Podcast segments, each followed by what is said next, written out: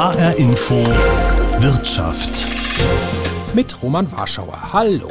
Etwa 2,5 Millionen Autos wurden zuletzt im Jahr in Deutschland verkauft. Den Markt teilen sich im Wesentlichen neben den deutschen Autobauern andere Marken aus Europa, den USA sowie Japan und Korea. Aber seit einiger Zeit drängen neue Marken auf den deutschen Markt. Hayways, BYD, NIO, Link Co. oder Aura etwa. Das alles sind chinesische Hersteller. Bei HR Info Wirtschaft wollen wir diesmal darauf schauen, was diese chinesischen Hersteller ausmacht, mit welchen Zielen sie nach Deutschland kommen und welche Chancen ihnen hier eingeräumt werden. Ein paar davon haben ihren Deutschland- bzw. Europasitz sogar in Hessen. Und so wird das auch eine kleine Reise durch das Rhein-Main-Gebiet. Also, ich habe mich auf den Weg nach Friedberg gemacht. Hier hat nämlich einer der neuen auf dem deutschen Markt seinen Sitz. Die Marke Aura gehört zum Great Wall Motors Konzern aus China und Aura Deutschlandchef ist Jens Schulz. Herr Schulz, seit Anfang des Jahres sind Sie hier auf dem Markt mit dem Auto. Der Verkauf, der, der beginnt jetzt so langsam. Und dieses Auto, neben dem wir stehen, das hat einen ungewöhnlichen Namen für ein Auto, finde ich. Das heißt nämlich Funky Cat. Ähm, lassen Sie uns mal versuchen, dieses Auto zu beschreiben, wie es aussieht. Also formal ist es ein Kleinwagen, ne? Äh, auf den ersten Blick ist es ein Kleinwagen, es ist aber ein, ein kompaktes Fahrzeug mit einem unheimlich großen Innenraum. Ähm, ich glaube, was, was das Fahrzeug unheimlich gut auch beschreibt, ist eben, ähm, dass der, das Fahrzeug der Begleiter für unsere Kunden sein möchte. Und so kann man Cat aus dem Chinesischen auch weniger als Katze, denn mehr als Begleiter übersetzen und deshalb sprechen wir auch vom Carpanion. Viele Autos versuchen ja irgendwie durch sehr futuristisches Design vielleicht eine gewisse Aggressivität zu punkten. Das ist es hier eigentlich nicht. Es ist schon, es, es sieht freundlich aus mit seinen runden Scheinwerfern. Vielleicht kann man es teilweise mit einem Mini vergleichen, vielleicht teilweise mit einem Beetle oder auch äh, vielleicht mit einem klassischen Porsche oder sowas. Also es sieht ganz gefällig aus und richtet sich demnach auch an so eine bisschen jüngere urbane Zielgruppe oder kann man das so gar nicht sagen? Ja, die Marke Aura hat ein eigenes Designkonzept, eine eigene Designsprache entwickelt, die wir retrofuturistisch nennen. Das heißt, es gibt Anleihen an ähm, klassische Automobilformen, ein paar haben Sie genannt, aber immer auch äh, angereichert oder gepaart mit ganz, ganz modernen Elementen. Und ähm, die Kombination macht eben die Designsprache der Marke Aura einzigartig. Und wir, wir sprechen ähm, nicht speziell jüngere oder ältere Menschen an, wir sprechen einfach Menschen an, die äh, Lust haben auf ein neues, modernes, auch etwas digitales Produkt mit einem guten Preis-Leistungs-Verhältnis und einem extrem hohen Sicherheitsniveau wenn ich mir das Auto auch von innen zum Beispiel auf, äh, anschaue, ich mache mal, mach mal die Tür auf, ähm, das sieht ähm, sehr aufgeräumt aus, sehr, ähm, also so für den Laien auch alles qualitativ doch recht, recht hochwertig. Ähm, es begrüßt einen gleich mit, mit, mit Geräuschen, mit, mit Musik, ähm, das Ganze mit einem großen Display. Und das Auto ist auch sprachgesteuert, das ist also durchaus natürlich auch ein digitales Auto. Wie sieht es hier bei diesem Funky Cat aus? Ja, das, das ist das, was ich gerade schon angedeutet habe. Ähm, das ist Teil des Konzeptes des Fahrzeugs, dass eben das, das Auto nicht nur ein Auto sein möchte, sondern ein Begleiter. Und da spielt eben eine ganz zentrale Rolle, wie Sie gut erkannt haben, die Sprachsteuerung, die aus unserer Sicht wirklich extrem weit entwickelt ist. So ein bisschen mit der Sprachsteuerung vom Smartphone vergleichbar. Jetzt sind Sie Anfang des Jahres gestartet was sind Ihre Ziele jetzt so für dieses erste Jahr auf dem deutschen Markt? Also zunächst mal stand im Mittelpunkt, dass wir unser Händlernetz etablieren. Wir haben mittlerweile 150 Vertragshändler für die Marke Aura gewinnen können. Ähm, wir haben mittlerweile bei allen Händlern die Fahrzeugersterstattung, wir haben Vorführwagen. Wir sind im Moment dabei, auch die Ausstellungsräume entsprechend ähm, für die Marke ähm, auszurüsten und auszustatten und starten ganz aktuell mit unserer, oder haben vor kurzem gestartet mit unserer ersten Marketingkampagne. Ähm, wir sehen sehr große Chancen für den Funky Cat und für die Marke Aura im Elektrosegment in diesem Jahr in Deutschland und möchten mindestens 6000 Fahrzeuge in Deutschland in diesem Jahr verkaufen. Was sind so die ersten Rückmeldungen, die Sie haben? Äh, man könnte sich ja vorstellen, vielleicht der deutsche Autokäufer ist vielleicht noch zurückhaltend bei einem Auto aus China. Vielleicht wie sieht es mit der Qualität aus, innen wie außen, wie, ähm, ja, wie zuverlässig ist das Fahrzeug? Also äh, grundsätzlich haben wir uns einen Partner mit Great Wall Motor ausgesucht, die sehr hohen Wert auf Qualität legen, die einen hohen Qualitätsanspruch haben. Ähm, wir geben äh, fünf Jahre Fahrzeuggarantie ohne Kilometerbegrenzung. Wir geben acht Jahre Garantie auf die Batterie. Und ähm, allein schon das, glaube ich, ähm, untermauert das, was ich gesagt habe. Ähm, die, die, subjektive Anmutung des Fahrzeuges ist sehr hochwertig.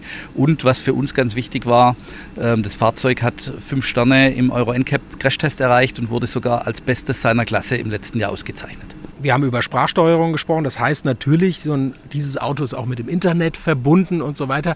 Da kommen vielleicht auch Bedenken auf. Wie sieht es denn aus? Daten, die dann beispielsweise nach China abwandern und man nicht weiß, was damit passiert. Ja, im Zuge der, des, der sogenannten E-Call-Funktion, die alle neuen Fahrzeuge mittlerweile an Bord haben müssen, sind alle Autos mit dem Internet verbunden. Weiß vielleicht auch nicht jeder. Ähm, grundsätzlich ist es so, dass ähm, alle Daten, die im Auto gespeichert werden oder auch auf Servern überall in Europa gespeichert werden, zu 100% DSGVO-konform, also datenschutzkonform gerecht verarbeitet werden.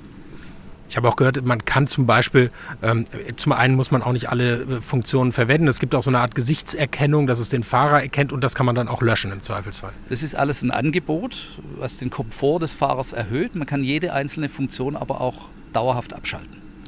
Was kriegen und, Entschuldigung, und man kann auch jederzeit jegliche Daten, die im Fahrzeug gespeichert sind, löschen. Jetzt sind, ist, ist Aura ein weiterer äh, Player auf dem Markt. Chinesische Hersteller, die hier versuchen, Fuß zu fassen mit Elektroautos. Ähm, können Sie beschreiben, der, der Partner Great Wall Motors, welches Interesse hat, haben die am deutschen Markt? Ähm, ich glaube, dass, dass ähm, viele Hersteller, die aktuell noch nicht auf dem europäischen Markt etabliert haben, das sind oftmals chinesische Hersteller, aber nicht ausschließlich, für sich im Moment eine, eine Chance erkannt haben, durch den Umbruch eben von der klassischen Verbrennertechnologie hin zur Elektromobilität. Ähm, schneller, als es sonst möglich gewesen wäre, in Europa Fuß zu fassen. Und Deutschland ist der größte Markt in Europa und automatisch hat damit der deutsche Markt immer eine große, vielleicht auch die äh, größte Bedeutung für einen Hersteller, egal ob er neu auf den Markt kommt oder ob er schon etabliert ist. Der deutsche Markt steht immer unter besonderer Beachtung ähm, und hat das größte Potenzial. Und dementsprechend liegt natürlich ein großer Fokus äh, von Great Wall Motor im Rahmen der Expansionsstrategie klar auf Europa und damit auf Deutschland oder haben die chinesischen Hersteller dann eben auch die größeren, die besseren Chancen, mit einem Elektroauto hier auf den Markt zu kommen, anstatt mit den etablierten Verbrennern, wo es vielleicht auch noch mal deutlich schwieriger ist, da mitzuhalten oder ganz neue äh, Motoren zu entwickeln zum Beispiel. Ja, definitiv. Ähm, das ist eben das, was ich gerade beschrieben habe. In, in einem Elektroauto ähm, sind die Anforderungen oder an, die Anforderungen, die an ein Elektroauto gestellt werden, sind äh, grundsätzlich anders zu einem klassischen Verbrenner. Und hier spielt eben die Software eine ganz große Rolle, hier spielt die Sprachsteuerung eine große Rolle, hier spielt die Geschwindigkeit der Prozessoren eine große Rolle. Und da haben die chinesischen Hersteller sicherlich ähm, einen Vorteil, sind zumindest auf Augenhöhe mit deutschen Herstellern unterwegs und äh, haben das eben für sich jetzt als große Chance erkannt, jetzt mit diesen Produkten auf den deutschen Markt zu kommen sich hier schnell zu etablieren. Genau, Ihr Interesse ist es natürlich auch, dass sich dann so eine Marke etabliert, dass die perspektivisch immer mehr Autos verkauft. Aber es gibt ja durchaus auch Beobachter, die schon das Ende der deutschen Autoindustrie äh, vorhersehen. Was, was glauben Sie, welche Rolle spielen chinesische Hersteller in 10, 15 Jahren hier auf dem deutschen Markt? Also ich gehe davon aus, dass ähm, sich chinesische Hersteller auf der ganzen Welt etablieren werden. Wie viele muss man sehen? Ähm, es, es, gibt aktuell weit über 100 Hersteller in China und die werden sicherlich nicht alle ähm, expandieren nach Europa und nicht alle, die nach Europa jetzt aktuell kommen, werden auch überleben. Ähm, wir sind überzeugt, dass wir mit Great Wall Motor einen sehr, sehr leistungsfähigen äh, Partner gefunden haben, der auch mit eigener Batterieproduktion eine sehr gute ähm, Strategie verfolgt.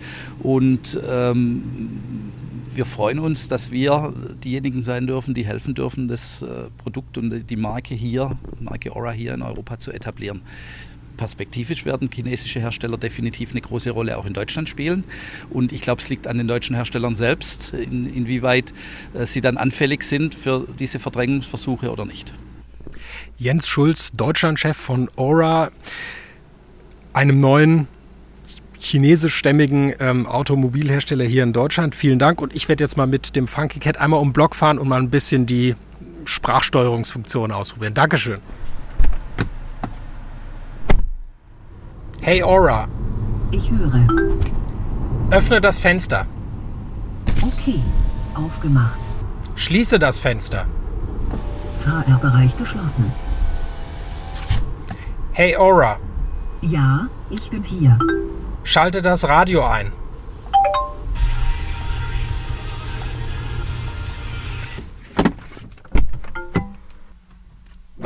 Die Sprachsteuerung ist eines der wichtigsten Features des Aura Funky Cat. Bei meiner Probefahrt funktioniert es nicht immer auf Anhieb. Der Hersteller verspricht aber, dass sich die Technik recht schnell auf den Fahrer einstellt.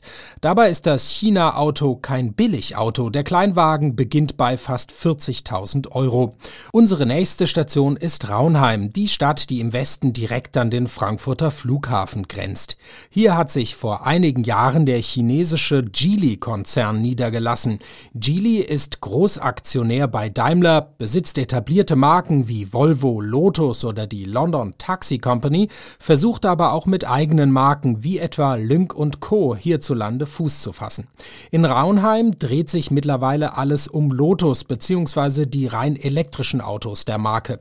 Geely-Sprecher für Europa ist Frank Klaas. Wir kennen uns schon eine ganze Weile, sind deswegen beim Du und ich habe Frank Klaas gefragt, wie anspruchsvoll es ist, vor allem mit neuen Marken hierzulande Fuß fassen zu können. Geely ist einen anderen Weg gegangen als andere Hersteller aus Asien, die Japaner beispielsweise oder die Koreaner, die kommen sofort mit Eigenmarken nach Europa und Geely hat eben den Weg gewählt, zuerst etablierte Marken zu stärken, sie aufzupolieren und dann Step by Step mit dieser Technologie eben auf den Markt zu gehen. Und was wir hier beispielsweise in Raunheim sehen, ist so eine äh, wirklich Duftmarke, nämlich die Speerspitze der Entwicklung sind natürlich Premium-Marken. Und das ist für den Geely-Konzern sicherlich die alte ehrwürdige Sportwagenmarke Lotus, die immer ein bisschen irgendwie in den Schlagzeilen war, weil niemand wusste so richtig, wie es weitergeht. Und Geely hat jetzt eben mit einer weiteren Division, mit Lotus Tech, ähm, es geschafft, dieser Marke eine Zukunft zu geben. Und das sind voll elektrische Fahrzeuge und die werden eben dann aufgrund der Kompetenz der Leute, die wir hier in Deutschland eben haben und attrahieren können, die werden eben auch hier in Deutschland mitentwickelt. Das heißt aber, man nutzt erst die, die etablierten Marken, die die Leute eben hier auch schon kennen und versucht dann auch mit eigenen Marken perspektivisch hier noch stärker Fuß zu fassen? Naja, das ist ähm, sicherlich ein ganz interessantes Management von äh, Technologie-Sharing. Wenn man heute große Entwicklungen macht, dann ist das ein Rieseninvest, eine große Investition. Und man baut nicht einfach mal so eine Plattform für ein Elektrofahrzeug. Und diese Plattformen bzw. diese Technologien, die im Verbund entwickelt werden, in den Entwicklungszentren von äh, Geely, äh, die stehen dann irgendwann eben auch mal anderen Marken zur Verfügung. Wenn du das so insgesamt beobachtest, es gibt ja durchaus äh, Experten, äh, Analysten, die sagen, ähm, die, die, die deutsche Auto, Autoindustrie muss sich da ganz warm anziehen, äh, wenn die Chinesen kommen. Was meinst du, welche, welche Rolle spielen chinesische Hersteller hier in Deutschland in vielleicht fünf oder zehn Jahren, wenn du es sagen kannst? Also ich kann natürlich nicht in die Zukunft schauen, aber die deutsche Politik, die deutsche Wirtschaft und äh, auch die Zuhörerinnen und Zuhörer sollten eins wissen. Ähm, eine Marke wie Lotus, die zum Geely-Konzern gehört, kommt nicht umsonst hier nach Deutschland. Die kommt nach Deutschland, weil hier wirklich absolute Premium-Experten sitzen, nämlich toll ausgebildete Leute mitten in Europa und weil diese Leute eben so viel Kompetenz haben, ist dieser Standort so interessant. Und gleichzeitig gibt es noch etwas, was bedauerlicherweise manchmal offensichtlich von verschiedenen Spezialisten in Berlin verschlafen wird, weil man die Zulieferer bzw. die großen Engineeringhäuser ja nun nicht immer mit dem richtigen Respekt beachtet. Wenn ich solche Namen eben sage wie Bosch, Scheffler oder ZF, das sind weltweit Premium-Adressen für Automobiltechnologie. Und wir sind hier, weil wir die eben hier auch gut erreichen können und arbeiten mit denen zusammen und schaffen für die auch Aufträge. Wir haben beispielsweise eine äh, Getriebekonstruktion in der Entwicklung, einen Antrieb äh, in unserem neuen Geländewagen, der eben hier in Deutschland mit deutschen Partnern entwickelt worden ist. Und der ist deshalb Premium, weil der besteht eben auch auf der deutschen Autobahn. Deutschland ist eben auch ein Entwicklungsland, auch für umweltfreundliche Antriebe, weil wir hier das Umfeld haben, wo wir Premium entwickeln können. Es ist ein ganz bewusster Schritt gewesen, dass man ausgerechnet dann auch hier nach Raunheim gegangen ist, ins, ins Rhein-Main-Gebiet, äh, mitten in Deutschland sozusagen, um kurze Wege zu den entscheidenden Playern zu haben.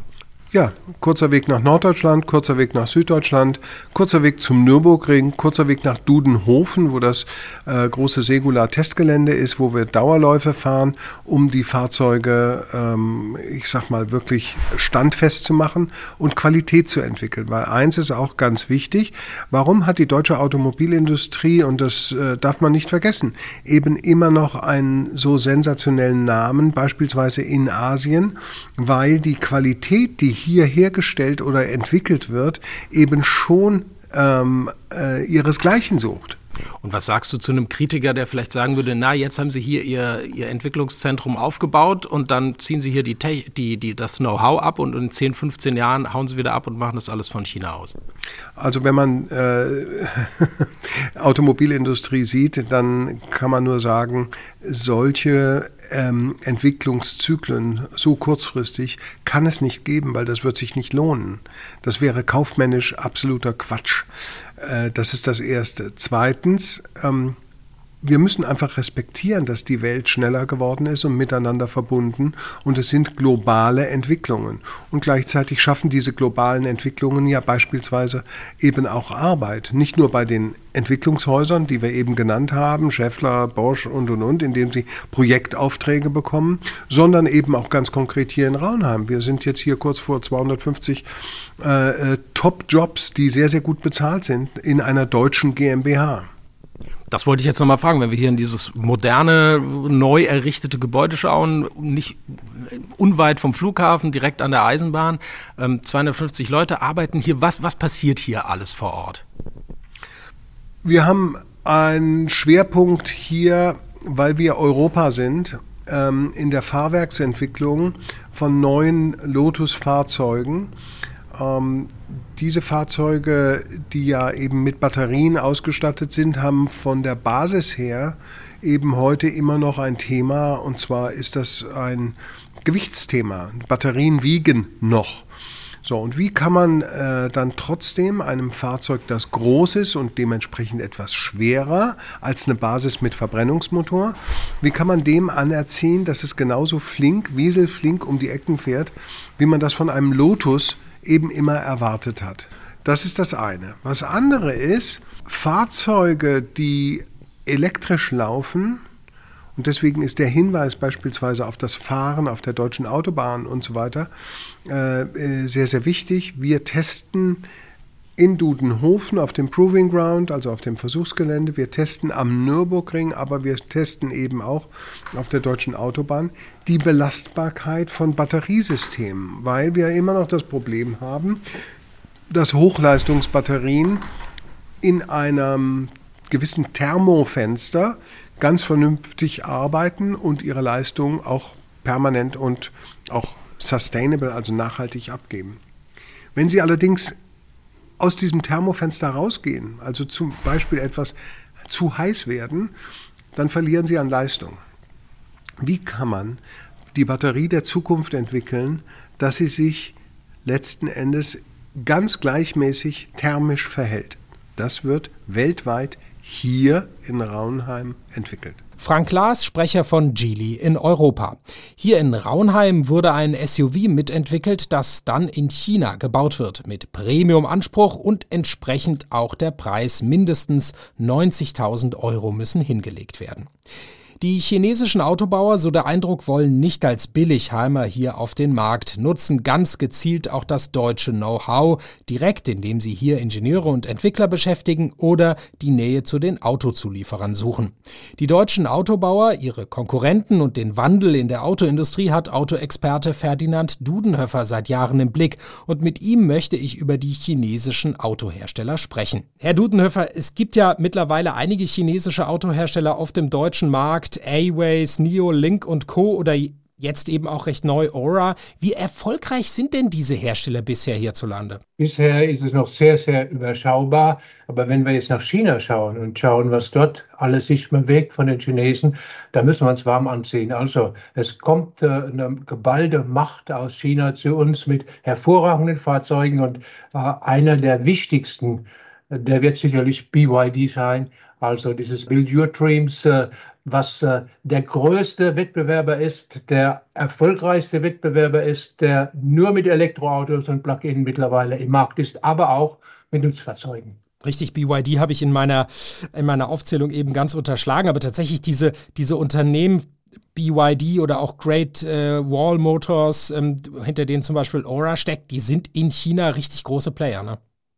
Die sind in große Player. Äh, die sind in den letzten Jahren immer stärker geworden. Äh, BYD hat im ersten Quartal dieses Jahres VW überholt. VW war mehr als 30 Jahre Marktführer in China. Jetzt sieht man schon, wie stark diese Unternehmen geworden sind und äh, sie greifen an äh, aus verschiedenen Richtungen und mit einem sehr, sehr, sehr guten Fundament. Die Qualität der Fahrzeuge ist hervorragend.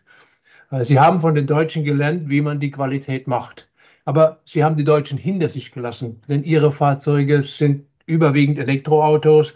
Und das, was man über Batterien weiß, das ist in China meilenweit von dem weg, was wir in Deutschland wissen. Wir sind fast schon Entwicklungsland in diesen Technologien. Und die Chinesen bilden die Spitze der Technologie ab. BYD mit dieser Blade-Batterie, CATL.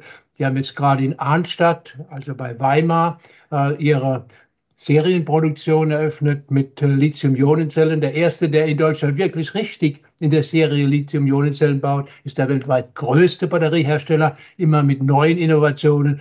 Da können wir nur staunen in Deutschland, welchen Abstand wir mittlerweile haben, wie weit wir zurückgefallen sind.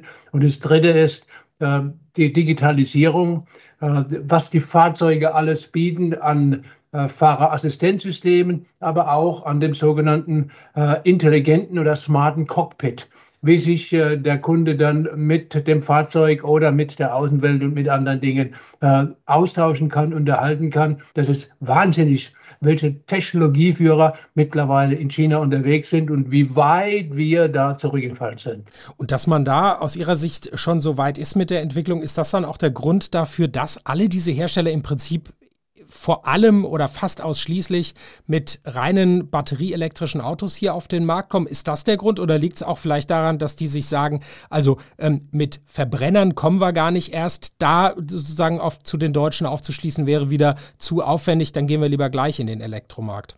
Absolut. Auf der einen Seite ist es so, dass China einen sehr starken Plan hat. China will im Jahr 2060 null CO2 in die Umwelt abgeben und äh, im Jahr 2040 CO2 die Spitze erreicht haben von den Emissionen. Und dazu braucht man einfach Elektroautos. Das heißt, die Chinesen, den kann man wirklich, äh, die kann man ernst nehmen bei der äh, Klimapolitik. Zum Zweiten ist es so, dass man bei den Chinesen genau das, was Sie gesagt haben, eine Innovationsstelle überspringen will, denn der Verbrennungsmotor der ist nicht mehr groß zukunftsfähig. Den hat man hinter sich. Und in den zu investieren, wäre das Falsche. Also ist man gleich in das Elektroauto gegangen. Und China ist deshalb bei den Batterien so weit vorne, weil man über 30, 40 Jahre eine sehr solide Forschungspolitik gemacht hat. Gerade das Gegenteil, was wir in Deutschland und in Europa machen. Wir springen jedes halbe Jahr in ein anderes Thema rein. Jetzt sind es Halbleiter, vorher waren es Masken, dann war es Biotech, dann waren es Batterie. Also wir sind eigentlich jemand, der Jojo spielt. Ja. Und Jojo-Spieler, die haben langfristig noch nie gut überlebt bei Wettbewerbsvorteilen aufbauen. Autoexperte Ferdinand Dudenhöfer, heißt das dann, so eine Diskussion, wie wir sie jetzt zuletzt hatten, zum Thema ähm, Verbrennerverbot, ähm, E-Fuels, dass man irgendwie doch den Verbrenner weiterführt oder ähm, die Diskussion um ähm, wasserstoffgetriebene Fahrzeuge, diese immer wieder geforderte Technologieoffenheit, hat die in dem Wettbewerb dann eher geschadet, diese Diskussion? Ich glaube ja, denn das ist unser Problem, wenn man genau weiß, in welche Richtung es geht, ist es nach unserer Einschätzung oder nach meiner Einschätzung schädlich sich mit anderen Dingen aufzuhalten und damit Zeit und Geld zu verlieren. Ja, kommen wir noch mal ganz kurz zurück zu diesen Autos. Sind die konkurrenzfähig, auch wenn man sie mit deutschen vergleicht?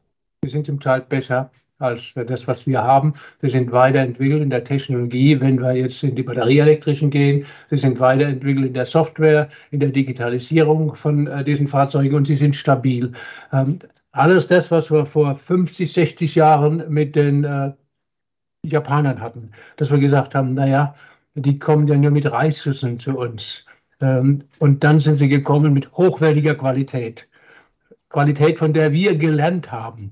Genau das wiederholt sich jetzt mit den Chinesen. Auch das hat sich vor 30, 20 Jahren mit den Koreanern äh, wiederholt. Also wir nehmen manchmal Wettbewerber, nur weil sie in Asien sind, äh, nicht richtig ernst und das kann äußerst gefährlich sein.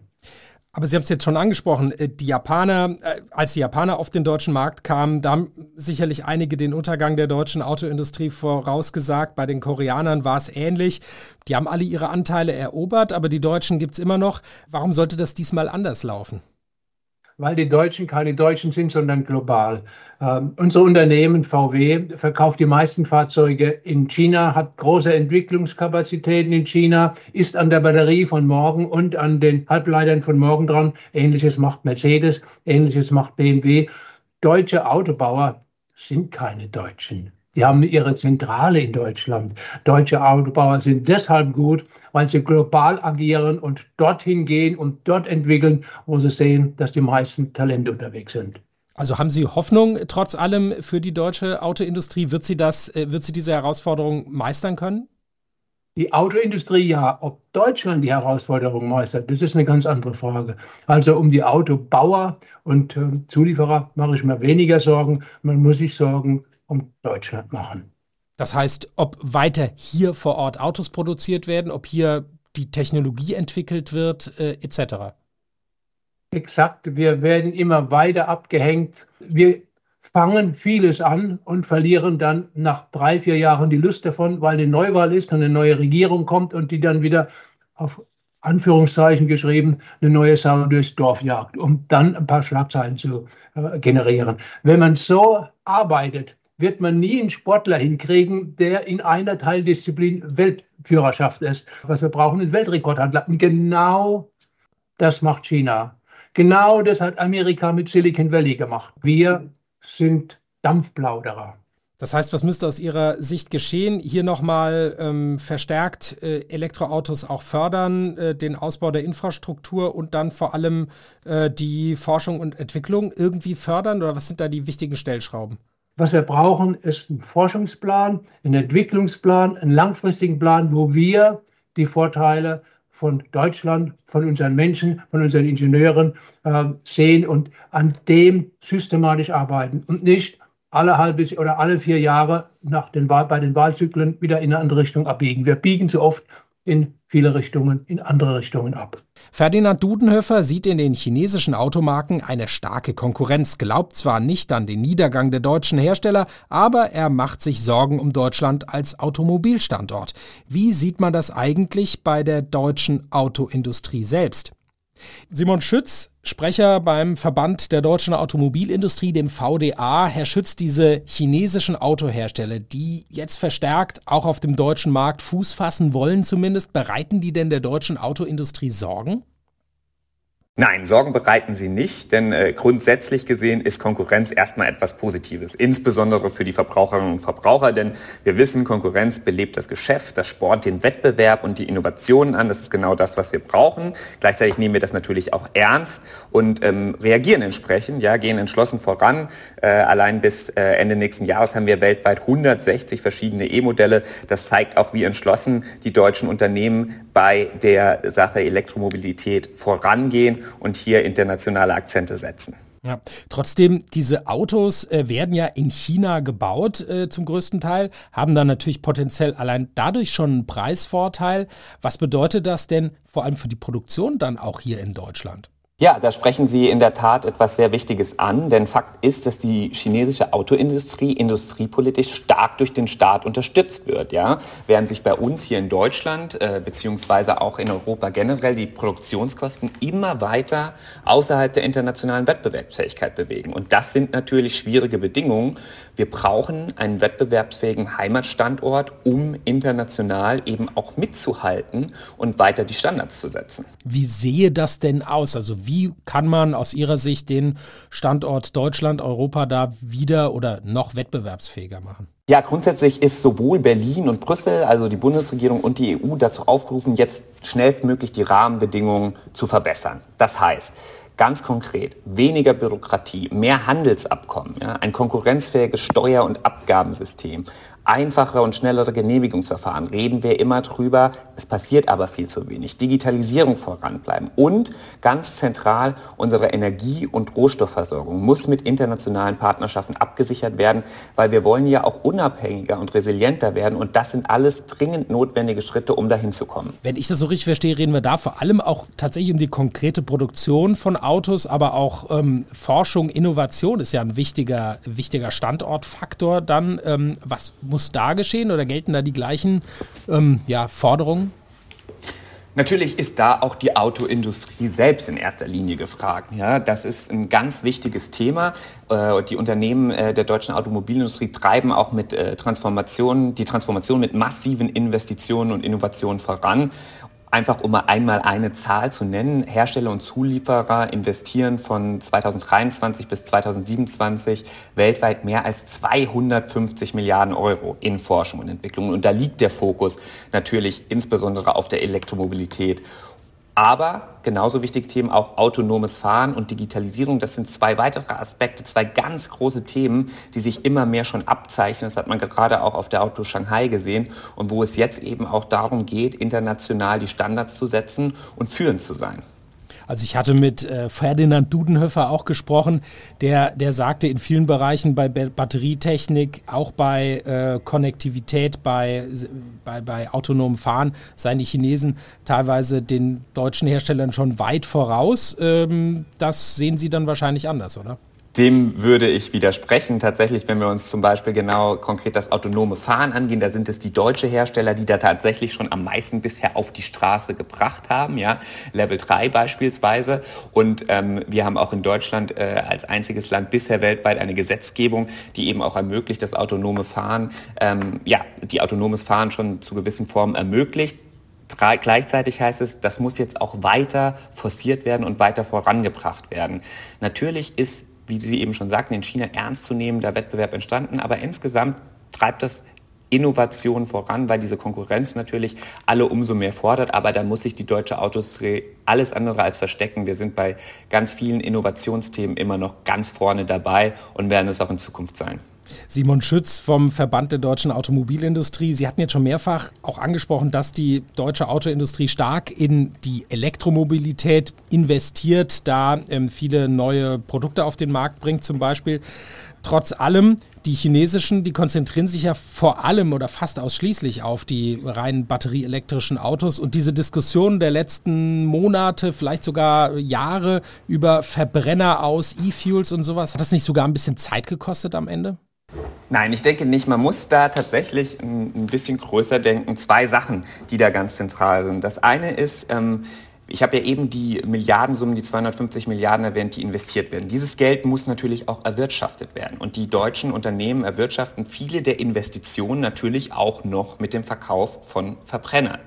Ähm, während die Unternehmen, die Sie ansprachen in China, ja oftmals gestartet sind direkt mit dem Vertrieb von Elektroautos. Das heißt, diese Transformation, die die deutschen Unternehmen durchmachen und äh, auch dabei sind, erfolgreich zu meistern, ist ja eine ganz andere Ausgangslage. Und das andere, was Sie ansprachen, Thema E-Fuels, wir sind grundsätzlich der Überzeugung, dass man bei all, bei der Mission Klimaneutralität, bei der Mission Transformation immer natürlich auch über die Grenzen Europas hinwegschauen muss. Ja, natürlich hier für Europa ist der Fokus ganz klar gesetzt auf die Elektromobilität. Aber wenn man mal weiterschaut, es wird Gebiete auf der Welt geben, wo in absehbarer Zeit eine, eine Ladeinfrastruktur, mit der wir uns ja hier übrigens auch immer noch schwer tun, nicht geben wird. Und da sind E-Fuels Fuels eine, eine wichtige Ergänzung und natürlich auch für den Bestand. Ja, wir haben 1,5 Milliarden Fahrzeuge weltweit. Auch die müssen ihren Beitrag zur Klimaneutralität leisten und da gibt es bisher noch keine andere Lösung als E-Fuels. Vielleicht noch mal ganz zum Schluss, wenn man sich so diese Autos anschaut, die wirken zumindest mal so für, auf mich als Laie schon durchaus äh, absolut als konkurrenzfähige Autos, diese chinesischen. Ähm, die äh, sind gut designt, die sehen von innen gut aus, die Verarbeitung wirkt, äh, wirkt gut. Ähm, ähm, Sie haben ja auch gesagt, Sie nehmen das schon als Konkurrenz auch ernst, ohne dafür Angst zu haben. Dennoch gibt es was, wo Sie sagen würden, na, da, da, da schauen wir genau hin, da können wir uns vielleicht sogar noch eine Scheibe abschneiden, wo Sie auch sagen würden, das machen die wirklich gut. Ich glaube, was man gesehen hat, wenn man jetzt gerade auch auf die Auto Shanghai blickt, ist, dass ähm, ja, die Chinesen erkannt haben, dass ähm, die, alles, was das Digitale und die Entertainment-Elemente angeht, da wirklich die Bedürfnisse und Vorlieben, gerade auch der jungen Generation in, in, in China zu berücksichtigen. Teilweise hat man da schon so das Gefühl, das ist wie so ein, ein Rückzugsort. Ja, das liegt natürlich auch an der Lebensweise in China, aber für manche ist das Auto wirklich der Rückzugsort, wo man dann vielleicht auch mal in Ruhe einen Film schauen kann oder halt das Office, in dem man arbeiten kann. Und ich glaube, das ist ganz wichtig, dass man solche Herausforderungen und solche ja, Veränderungen in der Lebensweise in, in äh, Produktentwicklung integriert und eben wirklich, dass man auch sicherstellt, ja, dass man die Bedürfnisse der jeweiligen Verbraucherinnen und Verbraucher, egal jetzt auf dem chinesischen Markt oder auf anderen Märkten weltweit, dass man die genau erkennt und entsprechend eben dann auch in allen Schritten kreativ und, und zukunftsorientiert integriert. Und ähm, da kann man sicherlich auch voneinander lernen. Die Chinesen kommen. Noch ist der Marktanteil überschaubar, aber das könnte sich in den nächsten Jahren ändern. Die deutsche Autoindustrie sieht sich gut aufgestellt und am Beispiel von Lotus in Raunheim sieht man, dass bei der Entwicklung dieser Fahrzeuge auch deutsches Know-how eine wichtige Rolle spielt. Und das war HR Info Wirtschaft. Mein Name ist Roman Warschauer.